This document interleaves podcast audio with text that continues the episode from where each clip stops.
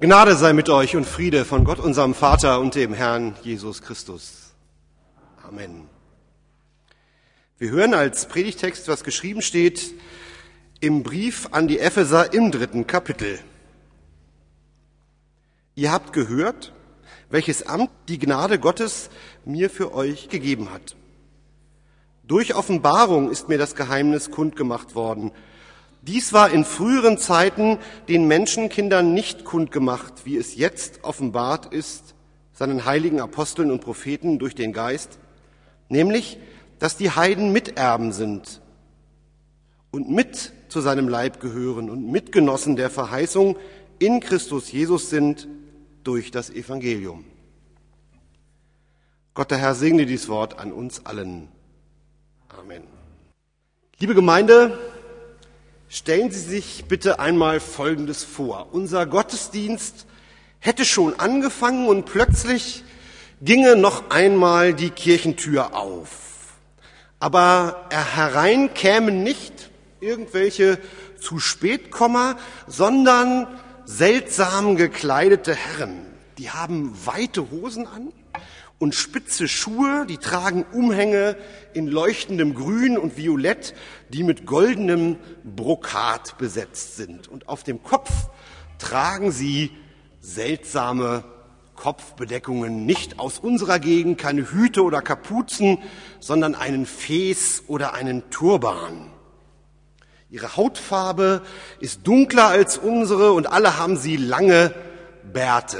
Vor unserer Kirche wartet ihre Dienerschaft und, das ist das Tollste, passt auf die Reisekamele auf, während die Herren unseren Gottesdienst besuchen. Die ganze Woche schon ist diese merkwürdige Reisegesellschaft in Wiesbaden unterwegs gewesen und überall hatten sich die Leute eifrig den Mund fusselig geredet darüber, was diese Orientalen hier wohl treiben werden. Asylbewerber oder Flüchtlinge waren es ganz offensichtlich nicht. Und alle, wir auch, haben mitgerätselt, was solche Leute wohl in unsere Gegend trieb. Und nun plötzlich finden sie sich in unserem Gottesdienst wieder. Das ist das Letzte, womit wir gerechnet hatten. Die Selk hat keine Schwesterkirche im Nahen Osten, wenn ich richtig informiert bin. Da würde uns dann ein bisschen unheimlich zumute, so richtig passen die Fremden nicht zu uns, aber gerade unser Gottesdienst scheint das Ziel ihrer Reise zu sein. Da die nicht wie Hungerleider aussehen, sondern offenbar einigermaßen wohlhabend sind, haben wir auch keine Angst um die Kollekte, sondern lassen sie einstweilen gewähren. Das eine oder andere freundliche Gemeindeglied versucht, das System unseres Gesangbuchs zu erklären und tuschelt noch irgendwas von Kaffee und Tee nach dem Gottesdienst. Was haben wir eigentlich für Kekse im Haus und essen solche Leute eigentlich koscher? Die seltsamen Morgenländer machen erstmal höflich alles mit, knien sich hin, stehen auf und setzen sich wieder und singen sogar, wie schön leuchtet der Morgenstern. Etwas schräg, aber immerhin. Nach dem Gottesdienst kommt man noch ein wenig ins Gespräch und da zeigt sich etwas Erstaunliches. Diese fremdländischen Herren, die ganz offensichtlich in ihrer Heimat von einigem Ansehen sind, haben die Weite tatsächlich gemacht, die weite Reise, um unseren Gottesdienst zu besuchen. Unseren Gottesdienst. Dabei war heute alles genau wie immer. Lutherische Agenda 1, 0815, nicht einmal der Chor hat gesungen. Es gab keine Theatervorführung und kein Gitarrenspiel, alles ganz normal. Routine sozusagen. Naja, sagen die Morgenländer, sie hätten gehört, hier in unserem Gottesdienst sei etwas zu erfahren über das Geheimnis. Was für ein Geheimnis wollen wir wissen? Na, das Geheimnis, was das Geheimnis Gottes und was der mit dieser Welt noch so vorhat, wie man zu Gott gelangen kann und was der Sinn des Lebens sei. Die Predigt, die Predigt sei leider in dieser Hinsicht nicht besonders aufschlussreich gewesen. Der Pfarrer soll sich schämen. Also hoffen die Herren nun im Gespräch mit Ihnen, liebe Gemeinde, mehr zu erfahren. über das Geheimnis der Geschichte von diesem Jesus. Sagen wir einmal, dass es zufällig einer dieser Sonntage ist, an denen der Pfarrer gleich nach dem Gottesdienst irgendwohin aufbrechen muss, sodass der jetzt nicht das Reden übernehmen kann. Plötzlich ist die Gemeinde gefragt, Auskunft zu geben über Gott und Christus und den Glauben. Und was sagen sie dann? Also ich will Sie nicht in Verlegenheit bringen, obwohl das für viele unter Ihnen sicherlich auch gar keine Verlegenheit wäre. Unschwer lassen sich hinter den Leuten, die ich hier vielleicht ein bisschen fantasievoll in unseren Gottesdienst versetzt habe, die Weisen aus dem Morgenland erkennen, die irgendwie zu unserer Epiphaniaszeit dazugehören und die dazu geführt haben, dass in der katholischen Kirche der gestrige Tag als die heilige Drei Könige begangen wurde. In der Bibel stehen diese Orientalen für die ersten Fremden oder Heiden, die kamen, um Christus anzubeten. Das Licht Gottes, das in Christus offenbart wurde, bescheint nun die ganze Welt, nicht mehr nur das Volk Israel. Das ist Teil des Geheimnisses, von dem schon die Rede war und das uns in der Epiphaniaszeit besonders an das Thema Mission denken lässt. Dass uns diese Vorstellung, diese Morgenländer, dass uns diese Morgenländer in der Vorstellung näher vielleicht auch ein wenig zu nahe gerückt sind, soll uns an die Nähe des Themas Mission erinnern. Das hat mit jedem Christen zu tun und findet längst nicht mehr nur in Afrika oder sonst wo in Übersee statt. Und es ist auch nicht beschränkt auf Missionsprojekte in Deutschland, wie sie unsere Kirche in Steglitz oder noch in Marzahn oder in Leipzig betreibt. Es ist gut. Es ist gut, dass es solche Projekte gibt und wir sollten sie unterstützen. Es ist gut, dass es Menschen gibt, die sich bereit finden, die frohe Botschaft neu in den Gegenden bekannt zu machen, in denen sie in den letzten Jahrzehnten planmäßig oder schleichend abgeschafft wurde. Wir wollen diese Projekte unterstützen, aber Mission, Mission ist eigentlich kein Projekt, sondern eine Lebensäußerung des Glaubens. So wie das Atmen ganz selbstverständlich zum Leben gehört, so gehört das Weitersagen der Christusbotschaft zum Glaubensleben. Es geht darum, dass der Glaube in unserem Leben eine solche Rolle spielt, das er ausstrahlt, am besten ganz von allein. Wir denken ja bei Mission vielleicht, also wenn es um Mission in diesem, unserem Lande geht, und ich nehme an, das hören Sie auch nicht zum ersten Mal, aber vielleicht geht es Ihnen wie vielen und Sie denken an krampfhafte Bekehrungsversuche, sodass jeder Christ auf jeder Party noch unbedingt einmal von Gott reden muss oder dass wir mit der Gitarre um den Hals in der Fußgängerzone stehen und eher wunderlich als einladend vom lieben Gott erzählen. Aber Zeugnis vom Glauben geben heißt erst einmal, wir haben einen Schatz. Wir haben einen Schatz, den wir mit anderen teilen wollen, weil er so wertvoll ist, dass wir ihn nicht einfach nur für uns behalten können. Es gibt Dinge, die muss man unbedingt teilen, damit sie Freude machen. Mein Lieblingsbeispiel ist sowas wie ein leckeres Gericht, das man kocht oder ein fantastisches Rezept, das man hat. Ich weiß ja nicht, ob Sie noch Fernseh gucken. Das ist ja jetzt, das gibt sich ja langsam. Also Leute gucken bloß noch Computer und nicht mehr Fernsehen. Aber wenn Sie noch Fernseh gucken, dann gucken Sie ja vielleicht auch mal eine Kochsendung ist unglaublich beliebt, das Format. Ich weiß auch gar nicht, wie viele Kochsendungen es gibt. Das Blöde an diesen Kochsendungen ist bloß, dass ich jedenfalls die ganze Zeit Appetit kriege, aber nichts zu essen.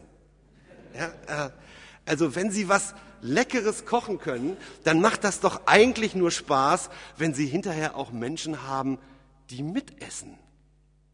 Ich wünsche mir oft, wir könnten so unbefangen von unserem Glauben reden, wie Leute von ihren Hobbys reden, von denen sie begeistert sind. Und das haben sie auch alle schon mal erlebt.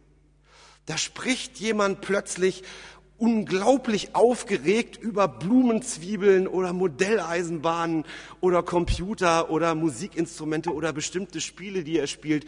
Und das alles hat sie bisher vielleicht noch gar nicht interessiert. Aber die Begeisterung dieses Menschen ist so ansteckend, dass sie sich einen Moment darauf einlassen, dass sie zuhören. Ja, in der Bibel heißt das, wovon das Herz voll ist, davon geht der Mund über. Und ich wünsche mir manchmal, dass unser Herz so voll vom Glauben ist, dass wir genauso begeistert davon erzählen, wie von der neuesten Weiche, die wir als seltenes Stück für unsere Märklin-Eisenbahn ergattert haben. Sie können auch ein anderes Beispiel nehmen.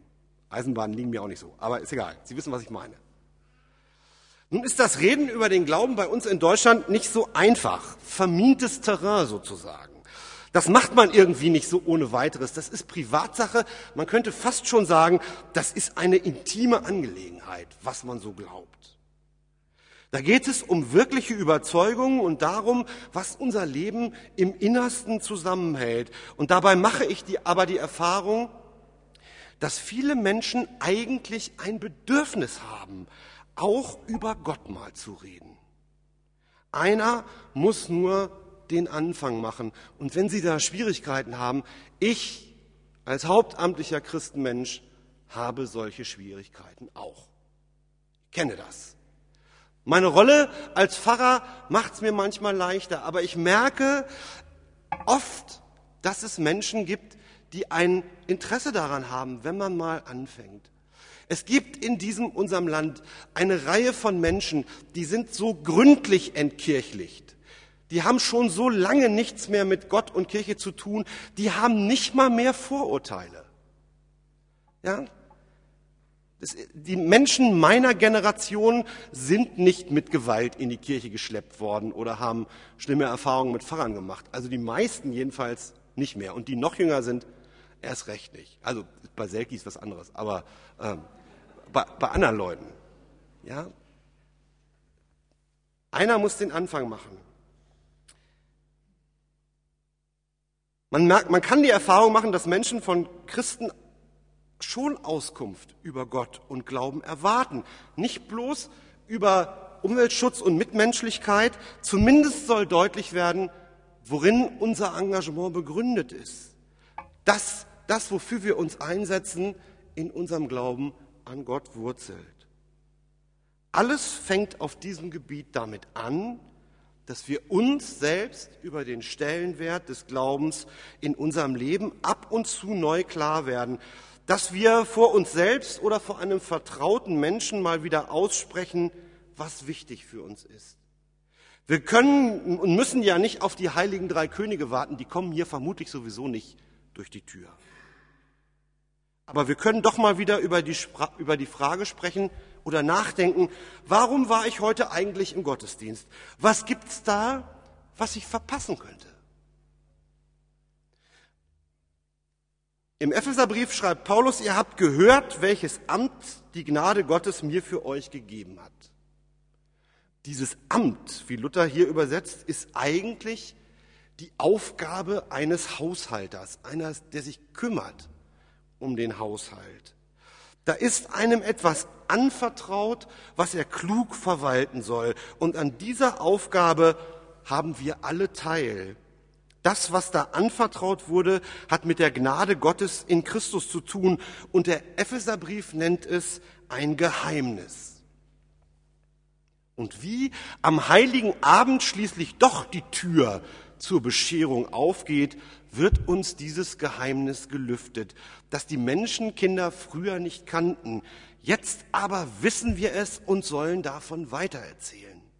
Nämlich, dass alle Menschen jetzt Miterben sind von Gottes Versprechen, dass alle Mitglieder sind am Leib Christi, dass alle jetzt in Christus zum Volk Gottes gehören, obwohl das früher auf Israel beschränkt war. Einige Verse vorher wird das, was Christus für die Menschen tut, so zusammengefasst, auch im Epheserbrief. So seid ihr nun nicht mehr Gäste und Fremdlinge, sondern Mitbürger der Heiligen und Gottes Hausgenossen. Man könnte auch sagen, wir sind jetzt bei Gott zu Hause. Unsere Seele hat eine Heimat. In den Wechselfällen unseres Lebens wissen wir, wo wir hingehören. Das ist eine Umschreibung von Glauben und davon lohnt es sich zu erzählen.